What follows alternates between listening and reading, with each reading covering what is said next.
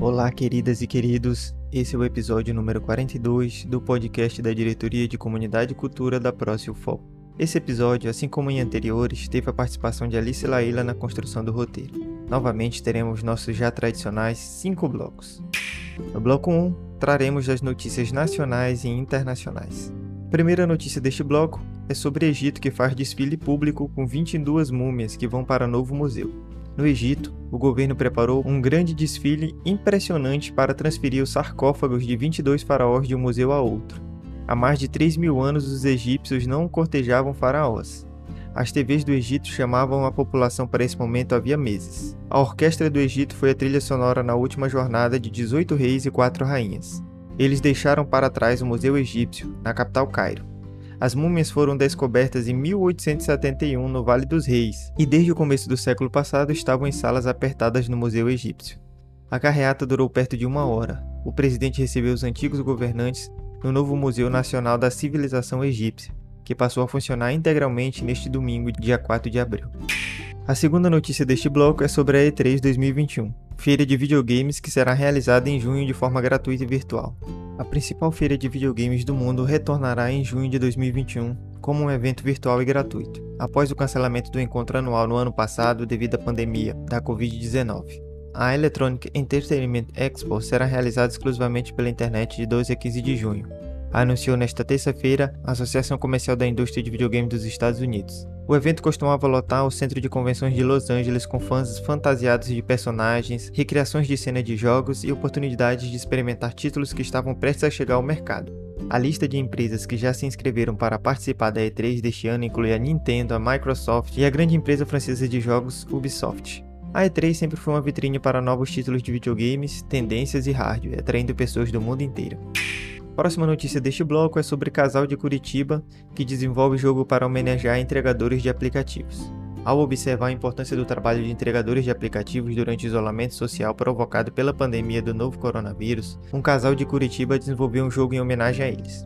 Na plataforma, os jogadores controlam Corina, uma entregadora na empresa Chico Express, para fazer com que encomendas cheguem aos destinos. No percurso, ela precisa se proteger do novo coronavírus. O jogo Corina Express foi criado por Jessica Goss que é mestre em design, e pelo marido Wesley Santos, formado em sistemas de informação. Todo o processo de desenvolvimento durou cerca de 5 meses. O jogo está disponível gratuitamente para Android na Play Store, mas segundo eles, estão trabalhando para estender também para iOS.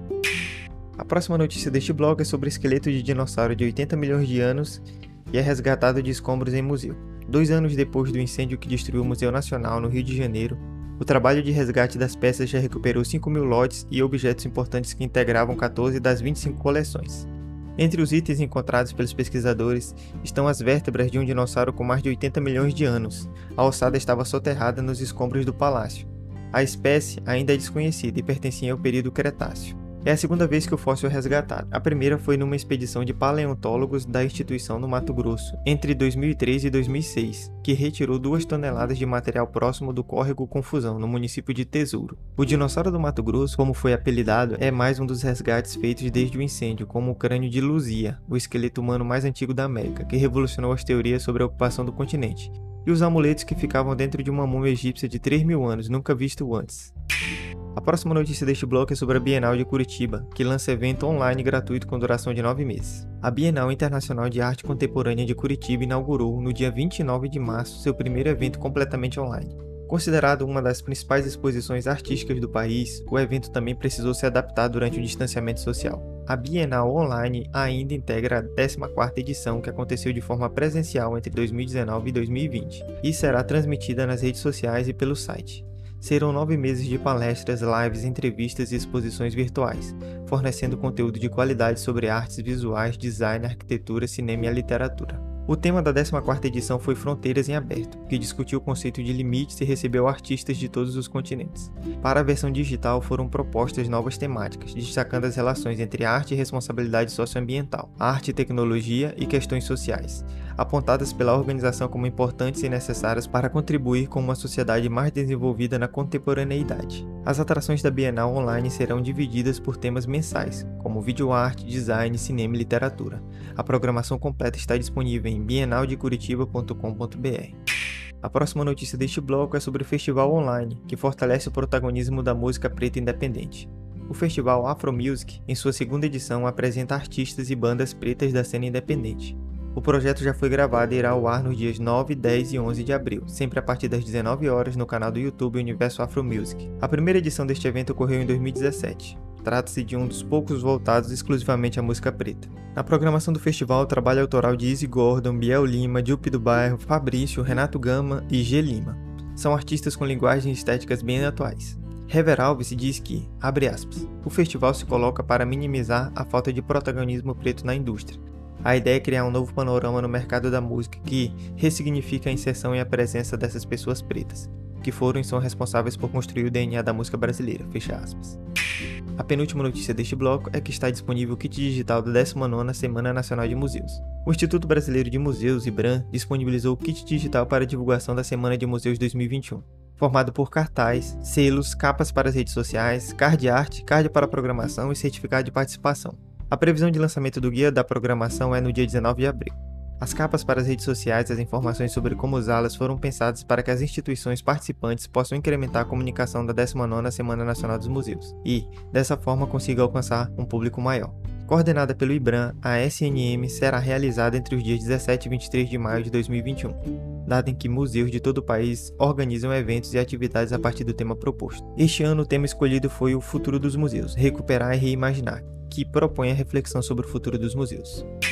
A última notícia deste bloco é sobre o grupo Brasiliense Os Dramáticos, que apresenta leituras de clássicos online. O grupo Os Dramáticos, de Brasília, encena 16 obras teatrais no projeto Ciclo de Leituras Dramáticas, online e gratuito, até o dia 15 de abril. As leituras são realizadas ao vivo, todas as terças e quintas, sempre às 21 horas, pelo canal do coletivo no YouTube. Os vídeos permanecem acessíveis na plataforma. As seis primeiras obras relacionam-se com o conteúdo dramático e musical do programa de avaliação seriada da Universidade de Brasília, para atender os que se preparam para a avaliação. As dez obras seguintes são de autores nacionais e internacionais. O ciclo de leituras dramáticas tem como meta promover a valorização do texto dramático. Fechamos assim o primeiro bloco e vamos para o segundo bloco com as notícias locais e regionais. A primeira notícia deste bloco é sobre a artesã que produz bonecas inspiradas na cultura indígena. Maria do Socorro, moradora de Viseu, no Pará, é descendente indígena e criou uma linha de bonecas inspirada na cultura indígena. Ela disse que a primeira boneca foi feita para dar de presente para a neta quando nasceu. Desde então, ela gostou da ideia e decidiu começar a empreender vendendo bonecas na feira. Hoje em dia, sua filha também faz as bonecas, e é sua neta que faz as filmagens com celular para colocar nas redes sociais. O trabalho fez tanto sucesso que foi parar em reportagem do Fantástico. A próxima notícia deste bloco é sobre paraenses que ministram aula sobre culinária sampa amazônica.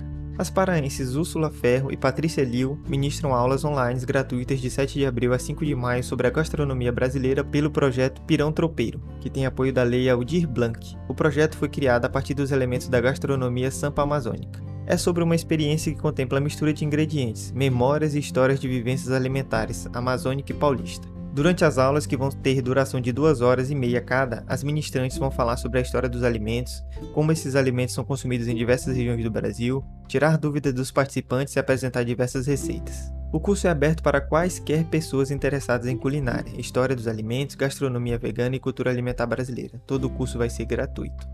A próxima notícia deste bloco é sobre o festival que valoriza a habilidade de pessoas com transtorno do espectro autista. No Dia Mundial da Conscientização do Autismo, celebrado na sexta-feira, dia 2 de abril, o governo do Pará lançou o festival Talentos, programado para os dias 17 e 18 de abril pelo canal do YouTube do governo do estado. O evento, pensado dentro das políticas para as pessoas com o transtorno do espectro autista, quer estimular o empoderamento e o protagonismo dos autistas na sociedade. A secretária de Cultura Úrsula Vidal falou sobre o papel do Estado. As habilidades artísticas são capacidades desenvolvidas e estimuladas em ambientes onde há afeto, compromisso, responsabilidade e respeito. E o Estado e suas instituições é um destes ambientes sociais. A parceria no fortalecimento das políticas públicas de inclusão de pessoas com transtorno do espectro autista é fundamental para garantir direitos e consolidar conquistas. Com a realização deste festival, reforçamos a crença de que a arte transforma e a solidariedade também. Nosso compromisso é fazer da Secult este elo permanente na rede de proteção, informação, acesso e geração de oportunidades. Fecha aspas, enfatizou Úrsula. A próxima notícia deste bloco é sobre Dira Paz e Babu Santana que abrem programação de festival paraense sobre cinema feito nas periferias. O Festival de Cinema das Periferias da Amazônia, Telas em Movimento, promove entre 10 e 30 de abril palestras, oficinas, circuito de cineclubes, mostra de filmes e de videomapping, abordando a inclusão digital. Na programação está a participação de Dira Paz e Babu Santana. Segundo a idealizadora do projeto, Joyce Cursino, abre aspas, a ideia é trazer à tona o assunto, apontando que existem pessoas que estão à margem de dar conexão e, portanto, à margem de direitos básicos, principalmente no cenário da pandemia, fecha aspas. Nesta edição, o projeto apoia a campanha Terra Solidária, iniciativa do projeto Tela Firme que busca ajudar famílias em situação de vulnerabilidade social do bairro da Terra Firme, periferia de Belém. O evento também se propõe a discutir a democratização do acesso ao cinema nas periferias. Fechamos assim o segundo bloco e vamos agora para o terceiro bloco com editais e inscrições. A Escola Itaú Cultural abre curso online de artes cênicas que investiga cenas elétricas no virtual. A Escola Itaú Cultural, IC, lança ao público um novo curso na área das artes cênicas, Estudos para Cenas Elétricas. Orientado e idealizado pela atriz, professora, pesquisadora e diretora Juliana Jardim, o programa, com 12 aulas, tem o objetivo de promover encontros de estudos para ações e cenas em modo remoto, leituras, conversas e experimentações práticas. As inscrições serão realizadas na plataforma da Escola IC, a partir das 9 horas de 6 de abril a 18 horas do dia 12 do mesmo mês. São oferecidas 28 vagas ao público. O curso acontece em formato totalmente remoto, com aulas de 4 de maio a 20 de julho, sempre às terças-feiras, das 19 às 22 horas. A carga horária é de 36 horas. A segunda notícia desse bloco é sobre chamada de originais, da Mina Editora. A Mina Editora abriu chamada para um livro programado para ser lançado em 2022. Podem participar escritoras de todo o Brasil e estrangeiras residentes. O edital está aberto também a todos que se identificam como mulher. A obra poderá ser romance, novela, coletânea, quadrinhos. O tema é livre, desde que de literatura fantástica, fantasia, ficção científica, não será cobrado nenhum investimento e quem tiver a obra escolhida receberá 10% do preço de capa como direitos autorais. O prazo é até 12 de janeiro de 2022. A próxima notícia deste bloco é sobre Prêmio Literário Santos Stockler 2020-2021, quarta edição. O município de Lagoa, em Portugal, instituiu o Prêmio Literário Santos Stockler com o objetivo de promover a língua portuguesa defender e valorizar a identidade e diversidade socioculturais do Conselho, incentivar a criação literária, o gosto pela escrita e pela leitura e ainda homenagear o poeta, jornalista e romancista Santos Stockler. O prêmio é aberto a todos os interessados e interessadas. Podem ser escritos trabalhos inéditos na modalidade de novela, subordinados ao tema Lagoa Cidade Sustentável. A inscrição pode ser feita pessoalmente ou por via postal. O prazo é até 15 de dezembro de 2021.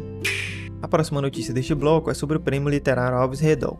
O Prêmio Literário Alves Redol, organizado pela Câmara Municipal de Vila Franca de Xira, tem o objetivo de apoiar a edição de autores de língua portuguesa. O prêmio se justifica pelo reconhecimento que o município atribui não só à importância da literatura enquanto arte, mas também enquanto atividade desenvolvedora de formação cultural e cívica, bem como estimuladora da língua portuguesa no seu poder de expressão. Podem ser escritos contos e romances. A premiação é em dinheiro e o prazo é até 31 de agosto de 2021. Os dois prêmios de Portugal que falamos aqui neste bloco, eles são abertos para brasileiros e todos os links para inscrições nos editais e prêmios deixaremos na descrição deste episódio. Vamos agora para o nosso momento reflexão. Essa reflexão está baseada no texto de Rosa Monteiro para o El País. Para que serve isto? Em alguns momentos da nossa vida, parece que tudo que lemos, estudamos e aprendemos fará pouco sentido diante da única certeza que temos, que é a morte.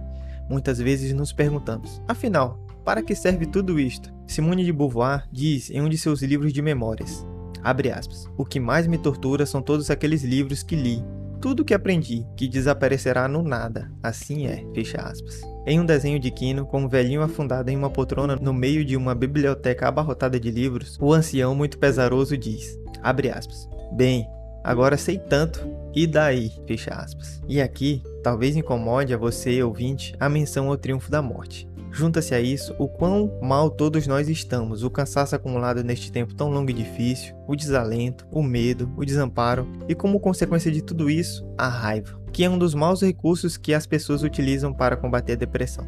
Essa é uma reflexão clássica sobre o reconhecimento da vacuidade da vida já dizia Nabokov em sua autobiografia. Aspas. O berço balança sobre um abismo, e o senso comum nos diz que nossa existência não é senão uma breve fenda de luz entre duas eternidades de trevas. É verdade, porém, que aquele raio de luz é tudo que temos. e que a vida, embora breve, pode ser fertilíssima. É claro que a leitura nos serve, e amar e escutar música. Uma anedota de Sócrates também nos serve de exemplo. Condenado a suicidar-se com a cicuta, Sócrates passa a última noite aprendendo a tocar com a flauta uma melodia muito difícil. Um dos discípulos que o acompanha, desesperado, pergunta: Abre aspas. Mas, mestre, por que perdes as últimas horas aprendendo esta canção se morrerás ao amanhecer? Fecha aspas. E o filósofo responde, abre aspas, para sabê-la antes de morrer. Fecha aspas. Sim, de fato, a vida é essa intrépida, arrogante, comovente aprendizagem contra o nada. Reconhecer que o mal-estar faz parte da vida te torna mais resistente. Como o junco, que dobra, mas não quebra. No fim das contas, é a escuridão que nos permite entender o que é a luz. Fechamos assim o nosso quarto bloco e vamos agora para o nosso quinto bloco com as dicas culturais. Nesta semana, a nossa dica cultural é o filme O Mínimo para Viver, de 2017 e que está disponível na Netflix. A anorexia costuma ser causada por distúrbios psicológicos em que a pessoa se vê gorda, mesmo sendo magra, fazendo com que ela tente emagrecer cada vez mais. Esse é o assunto do filme original da Netflix, O Mínimo para Viver.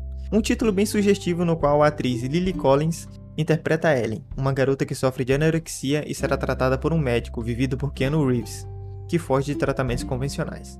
O Mínimo para Viver é um filme que aborda essa difícil e delicada temática da anorexia, mas a desenvolve bem, sem apelar com excesso para o drama e nem para a romantização. Por hoje é isso, pessoal. Espero que gostem aí do nosso episódio número 42. Espero que estejam todos bem, com saúde, assim como seus familiares. Tchau, tchau. Até a próxima semana.